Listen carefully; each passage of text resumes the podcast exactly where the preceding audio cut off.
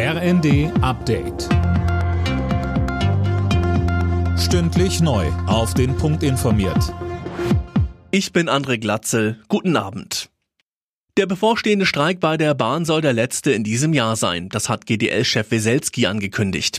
Ab heute Abend 22 Uhr müssen Bahnreisende allerdings nochmal umplanen. Philipp Rösler. Genau, dann sollen fast alle Züge für 24 Stunden stillstehen. Die Bahn rechnet damit, dass im Fernverkehr nur jeder fünfte Zug auf der Schiene sein wird und auch im Regionalverkehr muss mit massiven Ausfällen gerechnet werden.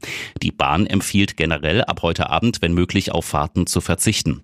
Die GDL will mit dem Warnstreik verschiedene Forderungen Forderungen durchsetzen, unter anderem eine 35-Stunden-Woche bei vollem Lohnausgleich.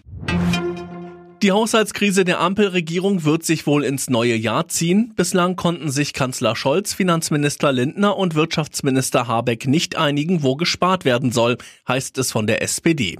2024 dürfte damit erstmal mit einer vorläufigen Haushaltsführung starten.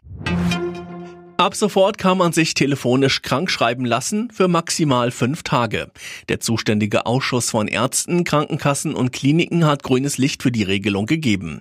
Bedingung, man muss schon Patient in der Praxis sein und, so Markus Bayer vom Hausärzteverband im ZDF. Wir machen das nur bei leichten Erkrankungen Husten, Schnupfen, Heiserkeit, Durchfallerkrankungen. Und dann werden gezielt Fragen gestellt. Da gibt es sogenannte Red Flags, also Warnzeichen. Wenn die erfüllt sind oder ein Mensch doch kranker ist, als er es selber geschildert hat, oder es unklar ist, wird er in die Praxis kommen. Bundesumweltministerin Steffi Lemke ist optimistisch, dass es bei der Weltklimakonferenz in Dubai ehrgeizige Beschlüsse geben wird.